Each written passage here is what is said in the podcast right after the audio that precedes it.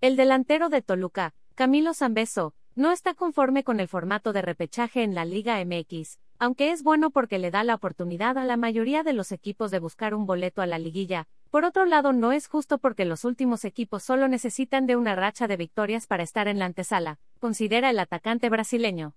Canales de televisión para los partidos de repechaje lo bueno es que le da oportunidad a todos, pero lo malo es que nosotros llevábamos una racha, un buen torneo y los equipos que venían mal, con tres partidos ganados prácticamente se meten, comentó el futbolista.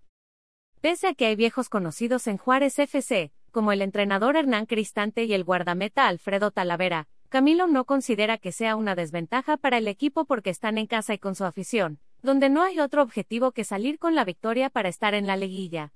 Guión no soy interesada, Carelli Ruiz estamos en nuestra casa, delante de nuestra afición. Sabemos que el otro equipo tiene jugadores de mucha calidad y que conocen a la institución, empezando por el entrenador, pero tenemos que salir a ganar, agregó.